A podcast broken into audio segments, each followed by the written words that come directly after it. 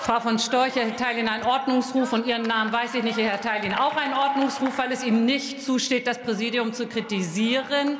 Sie bekommen auch noch ein. Wenn die AfD sich nicht an die Geschäftsordnung hält, dann können Sie hier auch nicht mitdebattieren. Das möchte ich Ihnen mal deutlich sagen.